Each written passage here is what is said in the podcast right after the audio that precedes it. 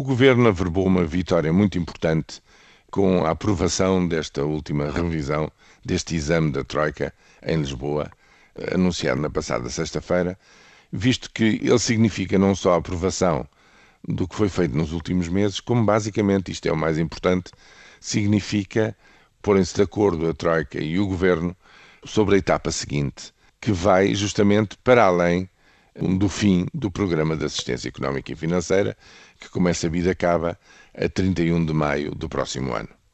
A proposta de Orçamento de Estado contém todas as medidas para que a Troika possa dizer aos credores em geral que Portugal cumpriu e continua a cumprir aquilo que lhe é exigido e, portanto, desse ponto de vista, é uma vitória para o governo o reforço do aval que a Troika dá, nomeadamente à política orçamental do governo português.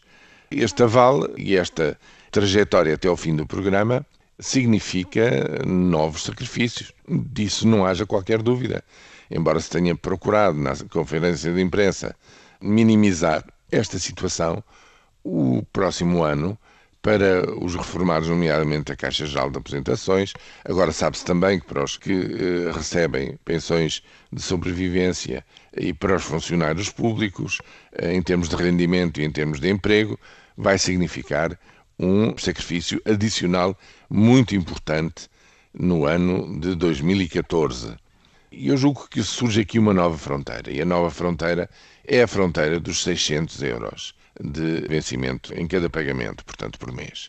No fundo, essa é a fronteira a partir da qual o Estado diz, bem, nestas condições de emergência e de restrição financeira, aquilo que estava garantido até agora não pode continuar a estar garantido, tem que haver uma contribuição escalonada daí para cima, mas vai ter que ser assim para todos aqueles que oferem dinheiro pago pelo Estado, em termos, nomeadamente, de pensões. Julgo que os vencimentos a tal uniformização dos vencimentos nos funcionários públicos vai também incidir e essa será uma fronteira importante.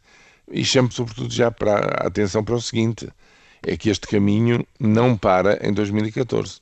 Em 2015 vai ter que haver de uma nova redução do déficit para a casa dos 2,5%. É um novo degrau de mais uma redução na casa dos 2.300, 2.400 milhões de euros o que pressupõe novas medidas de restrição do lado da despesa do Estado. Veremos até que ponto é que há cortes no funcionamento, fala-se no fecho dos postos de finança em muitas localidades do interior.